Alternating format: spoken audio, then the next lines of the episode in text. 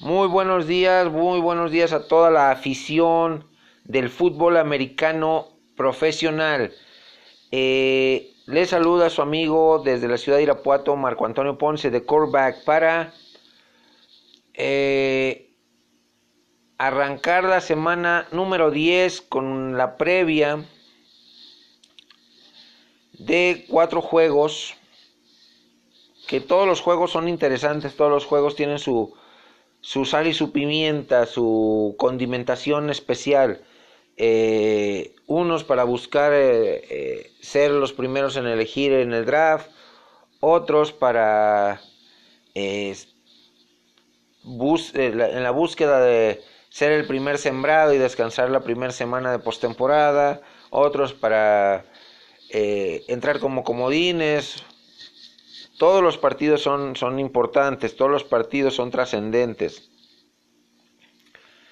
Esta semana 10 arranca hoy jueves con un partido que lo pongo como adicional, como postre de, los cuatro partidos que eh, elegí a título personal como los cuatro haces de esta baraja de semana 10. Este es el comodín y es el juego que enfrenta hoy jueves a los Raiders de Oakland contra los Chargers de Los Ángeles. Un duelo interesantísimo por donde lo quieran ver. Es el segundo lugar de la AFC oeste, como lo es eh, Oakland, contra el tercer lugar de la AFC oeste, o sea, rivales divisionales, se conocen de toda la vida son juegos intensísimos, juegos muy pasionales, donde un error mental, un error de ejecución puede costar el partido al, equipo que, pierda. Em, Raiders viene de ganarle a Detroit en un dramático partido la semana 9. Viene con una, una inercia ganadora y no quiere, no va a querer perder ese paso eh, ganador eh, ascendente contra un rival divisional que lo tiene, como dice el dicho, a tiro de piedra los, los Chargers, a los Raiders, esperando tropezarlo para subirse ellos al segundo lugar de, de esa división y no alejarse de Kansas City, que es el líder. Me gusta lo que veo a la ofensiva de los Raiders. Eh, han estado haciendo bien las cosas, corriendo bien el balón, lanzando bien el balón. Muy buena protección a Derek Carr eh, de parte de la línea ofensiva. Defensivamente sí tiene sus puntitos ahí débiles la secundaria y eh, lo demás, los apoyadores eh, muy sólidos de parte de los Raiders.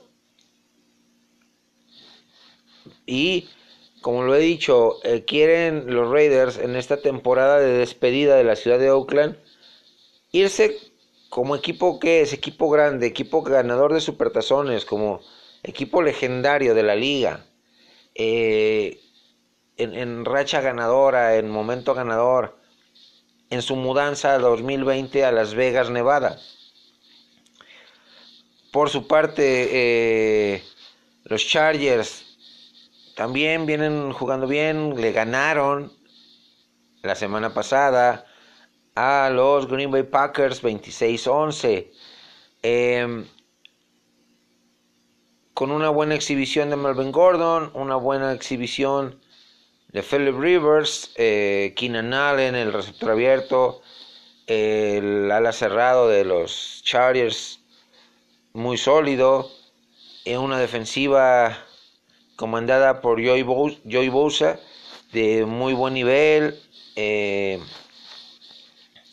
va a ser un juego, como les comento, cerradísimo, de dramático, que se puede ir a tiempo extra este de Raiders contra Chargers. Em, mi pronóstico Se inclina la balanza hacia los de negro y plata. Ganan los Raiders por diferencia de 7 puntos. El primer eh, partido de esta de estos cuatro haces, de estos cuatro partidos que elegí para eh, analizar, enfrenta a los Carolina Panthers, segundo lugar de la NFC Sur,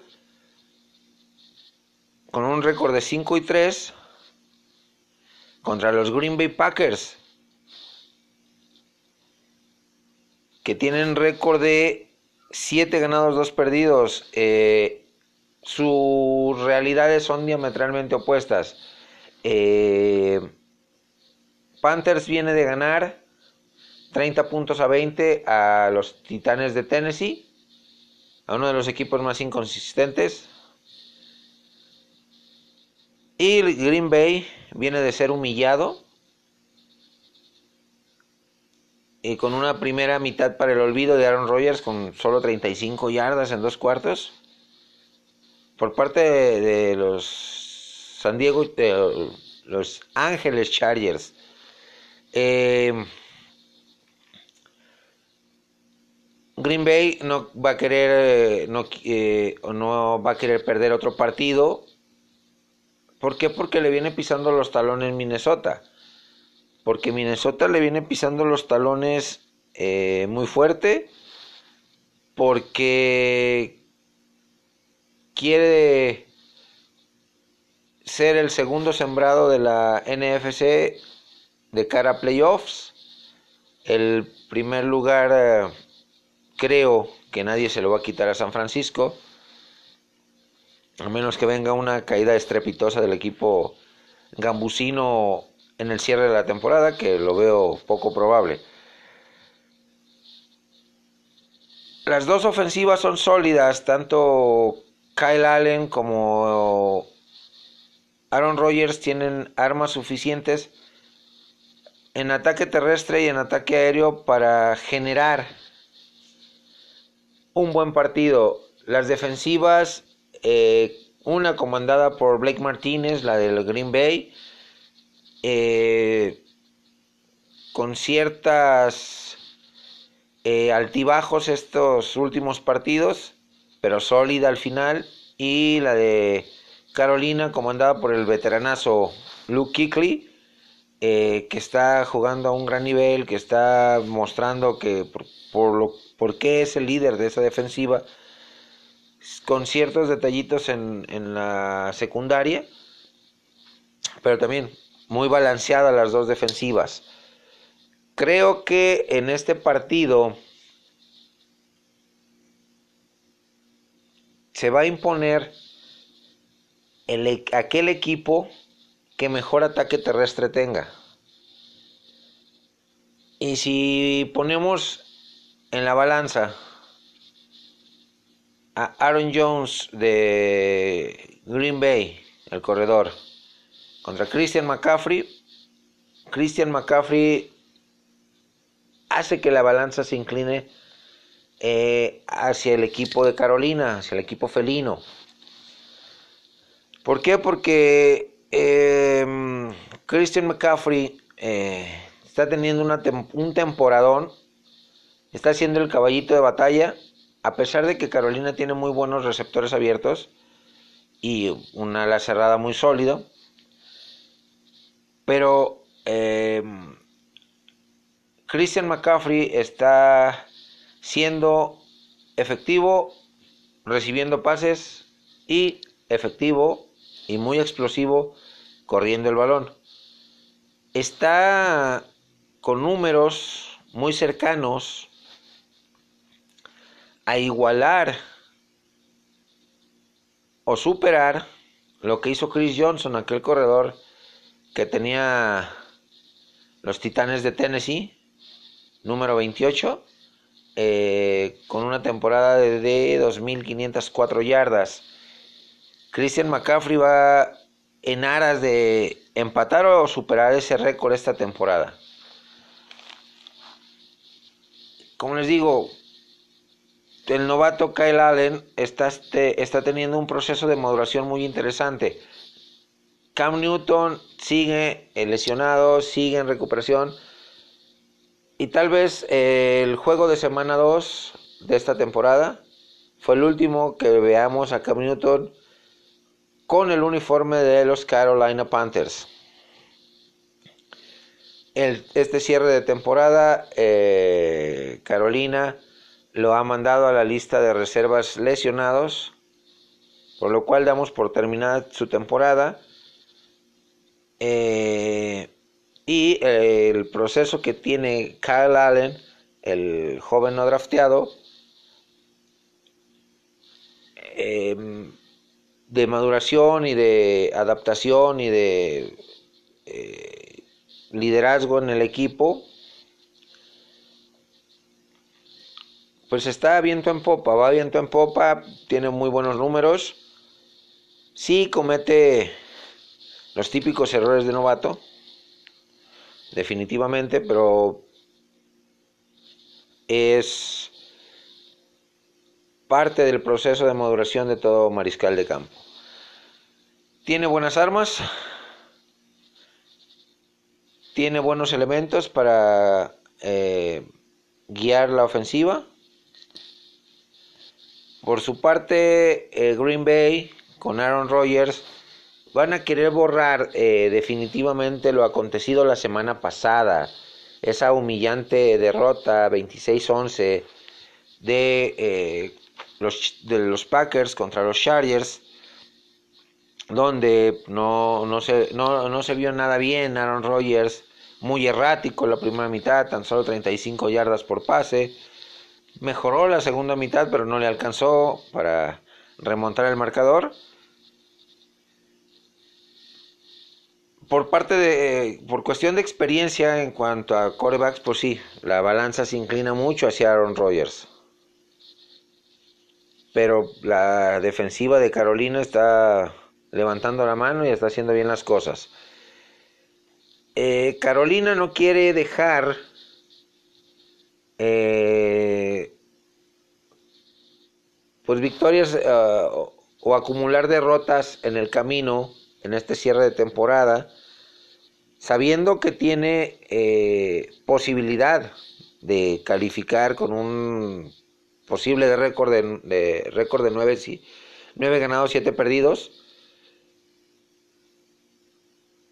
Abajo de los New Orleans Saints en su división, que son los líderes los siguientes tres partidos que tiene el equipo de Panteras, de Panthers, eh, son dos rivales divisionales. Los eh, Atlanta Falcons, que están teniendo una temporada para el olvido, pero al ser rival divisional, sabemos que los juegos divisionales son, se juegan a otro nivel, a otra velocidad, con otra intensidad. Puede darle dolores de cabeza Atlanta a, Carolina. En semana 12 enfrentan a su rival divisional más fuerte, al primer lugar, a los Santos de Nueva Orleans. Este partido, pues igual que el de Atlanta, muy intenso, muy peleado, donde eh, pues se van a eh, disputar el primer lugar de esta división tanto Saints como Panthers. Dependiendo el ritmo de calendario y lo pues sí, de que tenga New Orleans en estos siguientes partidos hasta que se enfrenten. Y el tercer rival, pues es un rival que está en reconstrucción de la NFC este, como viene siendo el equipo de los Redskins de Washington, que pues, hay que eh, hay que dimensionar en su justa medida este partido. Washington no va a tener mucho que ganar, pero va a tratar de hacerle la maldad a los Panthers. Por su parte, Green Bay, pues sí tiene un calendario un poquito más complicado. Eh, bastante más complicado, diría yo. Enfrenta a los 49 de San Francisco en semana 12 porque descansa en semana 11. Un duelo bastante complicado que ha sido eh, escenario, este enfrentamiento de finales divisionales, de finales de conferencia en la década de los 90, parte de los 2000 y tiene su historia. Luego vienen dos rivales de la NFC este, los dos más débiles, como son los Giants y los Redskins. Que Giants viene haciendo un poquito mejor las cosas que Washington esta temporada. Siguen en, su proceso de reconstrucción. Eh, ambos equipos, tanto Washington como eh, eh, Gigantes, ya debutaron, uno antes que otro, a sus picks de primera ronda, sus quarterbacks que draftearon en primera ronda. Desde hace semanas atrás eh, ha venido su proceso de, crecimiento y maduración. Daniel Jones de Duke, de pick número 6, ronda, de la primera ronda, de los New York Giants, con los altibajos normales de un novato. Y por su parte, eh, Washington debutó esta semana pasada, semana 9, que perdieron contra los Bills a su quarterback novato de Florida State, Dwayne Haskins, eh, que tiene grandes cualidades, grandes eh, habilidades, pero está muy verde todavía el, muchacho para tomar las, riendas definitivamente del equipo. Le hace falta uh, pulir detallitos, pero ya debutó. El segundo partido, mis amigos, eh, de, este, de estos cuatro haces, enfrenta a los Rams de Los Ángeles, tercer lugar de la NFC Oeste, con récord de 5-3 contra los Steelers. Con récord de 4-4, segundo lugar de la AFC Norte. ¿Por qué es interesante este partido? Bien sencillo. Por parte de los Rams, no quieren eh, perder más partidos y alejarse de la posibilidad de clasificar a postemporada metiéndole zancadilla a los Seattle Seahawks, que son su rival más próximo. A los 49 de San Francisco está muy complicado. Como lo dije, tanto Seahawks como eh, eh, Rams esperan a que San Francisco tenga una caída estrepitosa este cierre de temporada, lo cual no va a suceder, eh, para desbancarlo de ese primer lugar. Rams viene de ganarle a los más débiles de la liga, 24-10, que son los Bengals la semana pasada. Ha tenido un bajón impresionante el equipo de Rams de la temporada 2018 a la temporada 2019. Se han mostrado muchas inconsistencias. Jared Goff eh, está demostrando que todavía no está para que le suelten las riendas completas eh, de la ofensiva, que todavía debe, depende mucho de lo que le mande Sean McVay, su entrenador en jefe. Defensivamente han sufrido cambios los, los Rams. Eh, Aaron Donald no ha sido lo dominante que fue la temporada pasada. Se mantiene con buenos números. Eso es un hecho. Pero no tan impresionantes y tan dominantes eh, como la temporada pasada. La defensiva secundaria también ha, sufrido eh, ha batallado esta temporada y ha permitido muchos puntos. Eh, motivo por el cual mandaron en, en un intercambio al veterano Akip Talib a Miami y eh, se reforzaron eh, con otro jugador importante ahorita no, no, no, se me fue el nombre creo que es Yellen eh, el que era esquinero de los de los perdón perdón. Jalen Ramsey el que era esquinero de los Jaguars perdón. Eh, se me fue se me fue un poquito el dato se reforzaron pero siguen teniendo problemas porque Marcus Peters no está en el nivel que debe de estar. Eh, ofensivamente tiene muy buenas armas Brandon Cooks Robert Woods eh, Cooper Cobb Tyler Higby el ala cerrado um, Todd Gurley que está sano y está teniendo eh, buenos números en, esta temporada.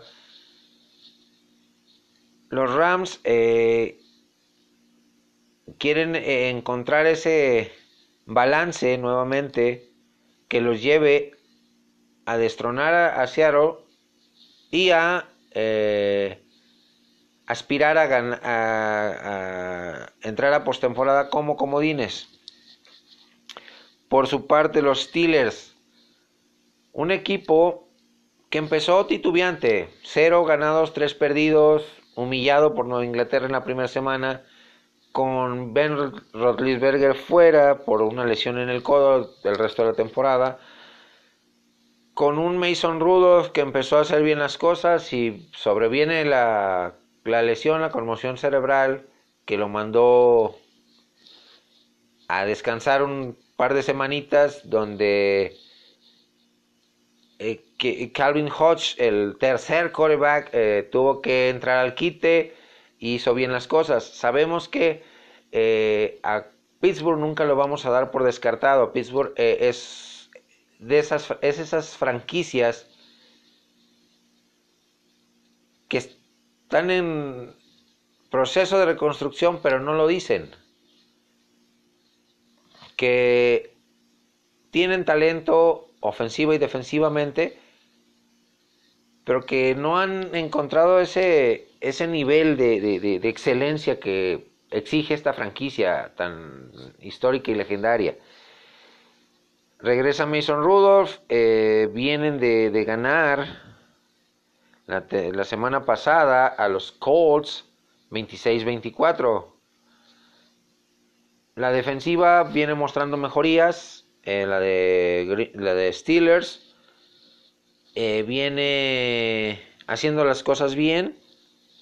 La ofensiva, pues también, mostrando mucho balance. Eh, son, es, es, un partido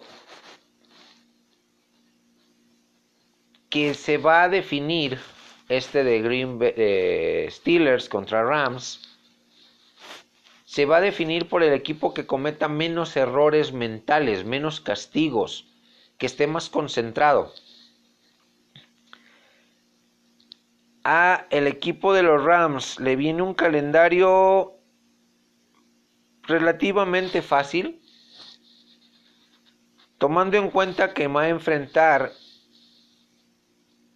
a dos cuartos lugares de, de sus respectivas divisiones, como es Chicago, que está impresentable esta temporada, que es el cuarto lugar de la NFC Norte, y a los Arizona Cardinals, que es un proyecto interesante en, eh, reconstrucción, eh, los Cardinals, y vienen jugando bien, vienen haciendo bien las cosas. Además es rival divisional de, los Rams.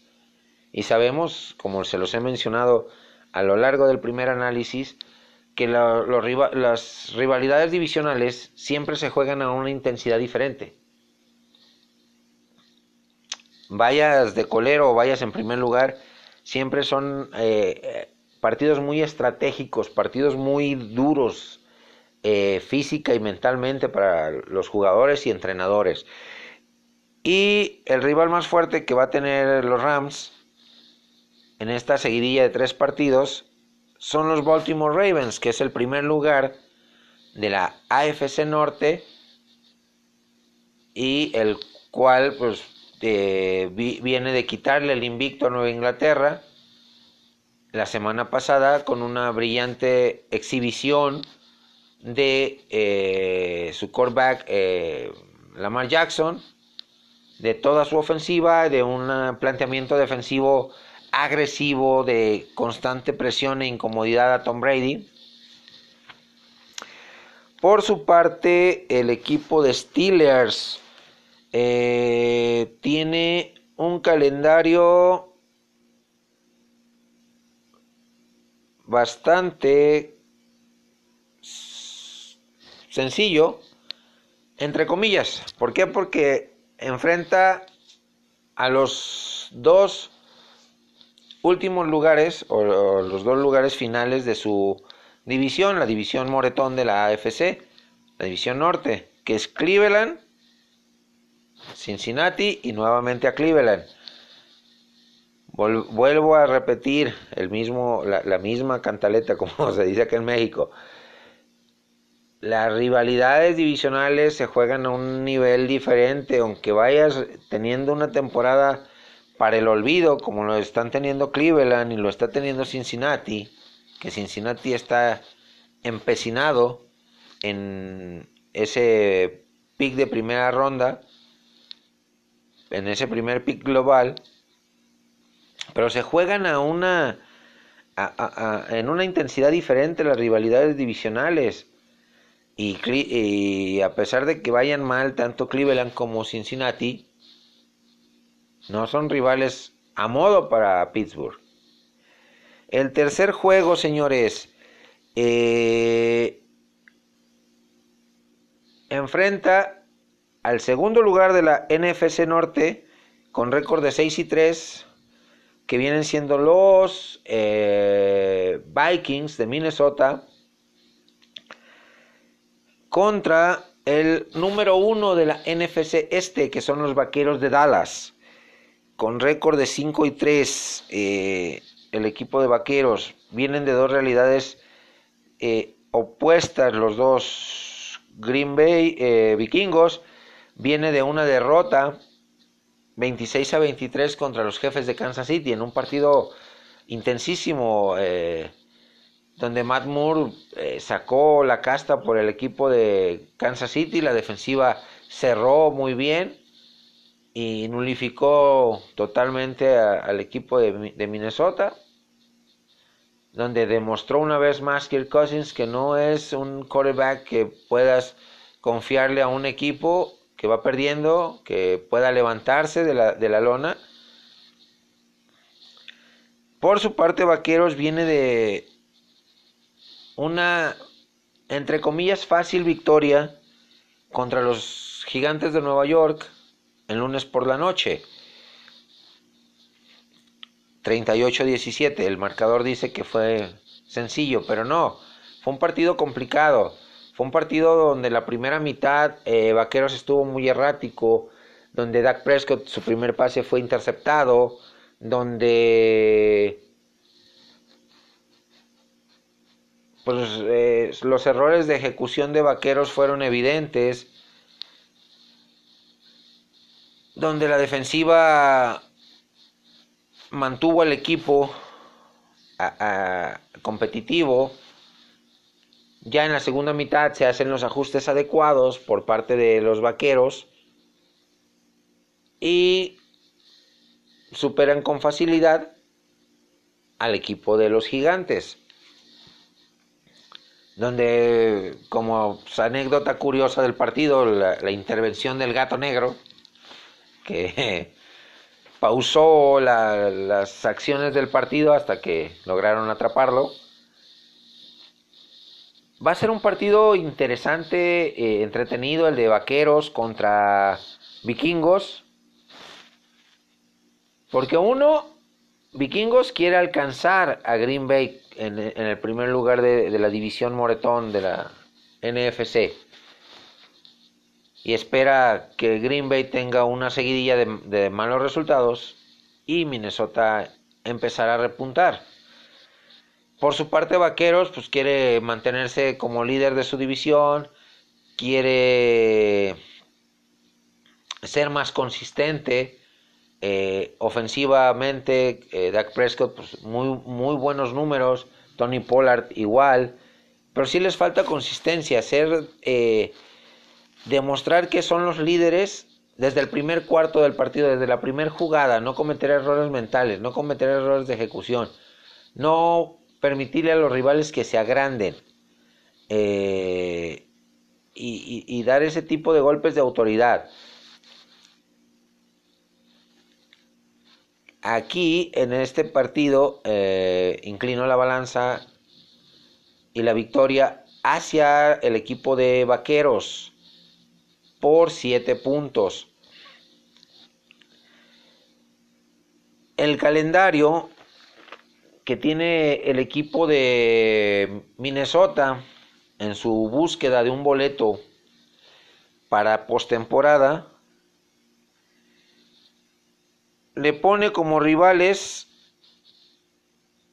a los Browns, que no han tenido una temporada muy buena como se esperaba, que muchos eh, analistas los ponían como favoritos a los Browns esta temporada y han sido un total desastre. A los Seahawks de, de Seattle, que es un rival de, más, de mayor jerarquía, eh, que está como segundo lugar de la división oeste de la NFC, que quiere eh, complicarle el paso a San Francisco, quitarle el invicto y, a partir de ahí ejercerle presión para eh, subirse al primer lugar de la división con un Russell Wilson que está jugando en nivel Dios con números de, de MVP, con una ejecución casi perfecta o perfecta en, sus pases, en los momentos que tiene que salir por piernas, con Chris Carson apoyándolo en el ataque terrestre. O sea, el equipo de Seattle está jugando a un excelente nivel. Y es el rival más complicado de los tres que tiene Minnesota en esta seguidilla de partidos después de que cierre su participación el domingo por la noche contra los Vaqueros. El tercer encuentro, rivalidad divisional, el último, el tercer lugar de esa división, los Leones de Detroit, la división Moretón de la NFC. Insisto, los, eh, las rivalidades divisionales se juegan a una intensidad diferente con una pasión diferente a los partidos eh, del resto del calendario. Y Detroit puede darle la sorpresa y puede darle muchos dolores de cabeza al equipo de los Vikings.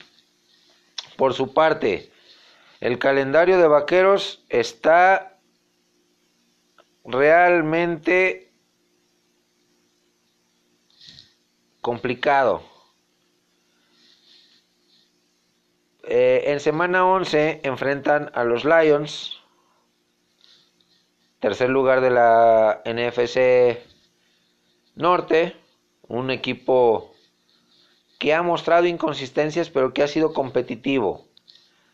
Después en semana 12 enfrentan a al rival más complicado de esta seguidilla de tres partidos, que es el líder de la AFC Este, que son los New England Patriots.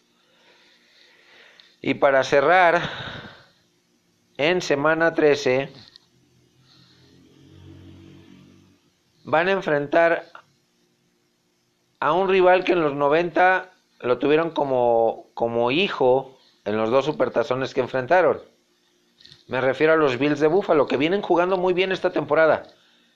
Que es un equipo sorpresa, que es un equipo que está plantándole cara a los rivales, que les está eh, Sean McDermott está eh, jugando muy bien con su ofensiva de eh, Josh Allen como quarterback que está teniendo una temporada buena a secas con números bastante buenos, bastante atractivos y que va creciendo Josh Allen como quarterback, como líder de ese equipo a la ofensiva y que tienen muy buena defensiva los Bills de Buffalo.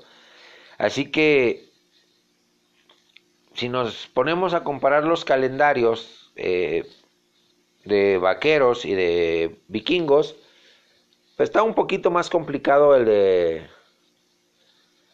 el de vaqueros en su afán de mantenerse como primer lugar de su división. Y el cuarto juego, el cuarto as de este de esta semana.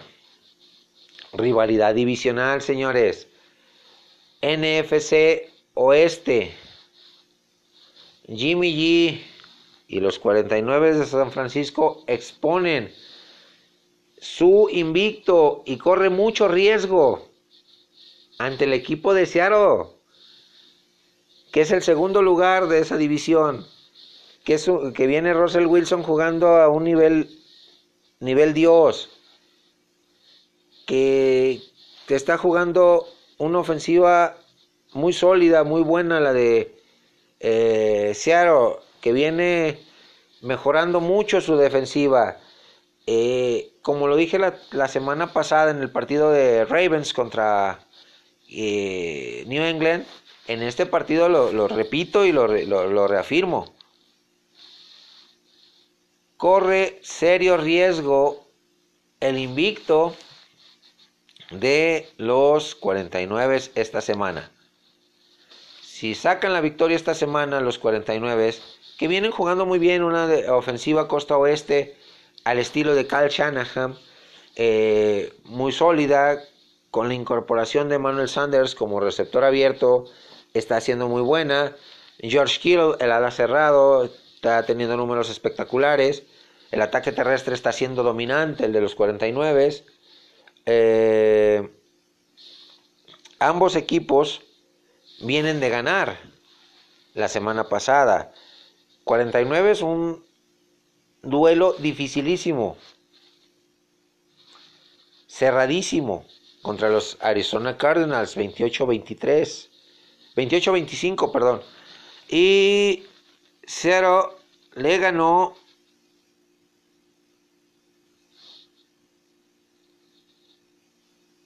40-34 a los Bucaneros de Tampa Bay, pero el desgaste fue mayor. ¿Por qué? Porque se fueron a tiempo extra.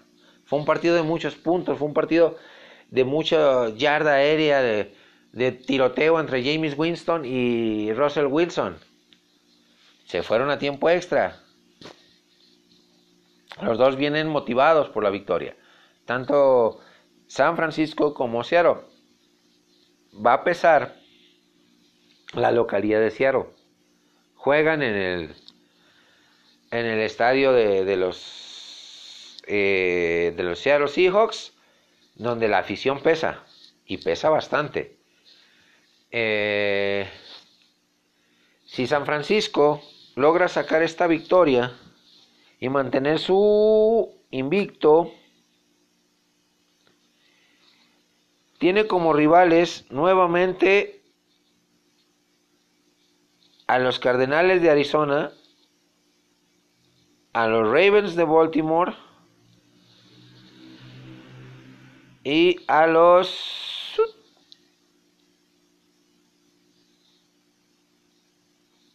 Raiders de Oakland.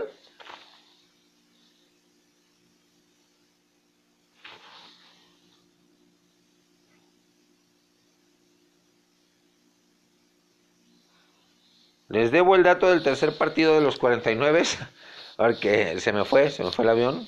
Eh, y Seattle, por su parte, tiene como enfrentamientos semana 11, semana de bye, semana 12 a Filadelfia y semana 13 a Minnesota. Dos rivales bastante complicados. Y ahí en semana 14 enfrentan a Los Ángeles Rams, rival divisional, el Seattle Seahawks. Así que si mantiene el invicto 49, nadie le va a quitar el sembrado número uno de la eh, de la NFC.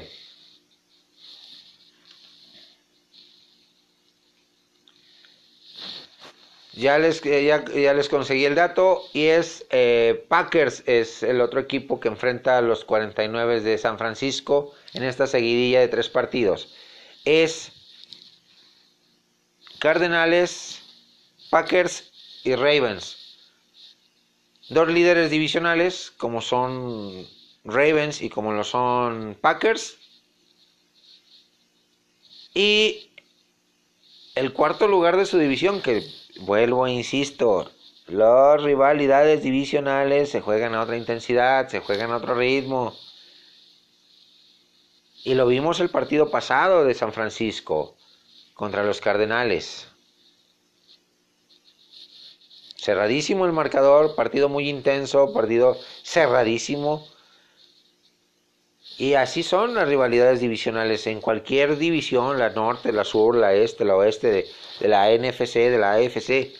¿Por qué? Porque son rivales que se conocen en demasía, que se enfrentan dos veces al año.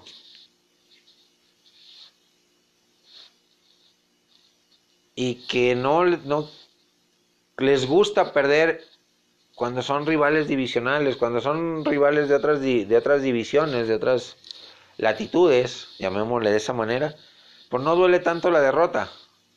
Pero cuando es un rival divisional, olvídense.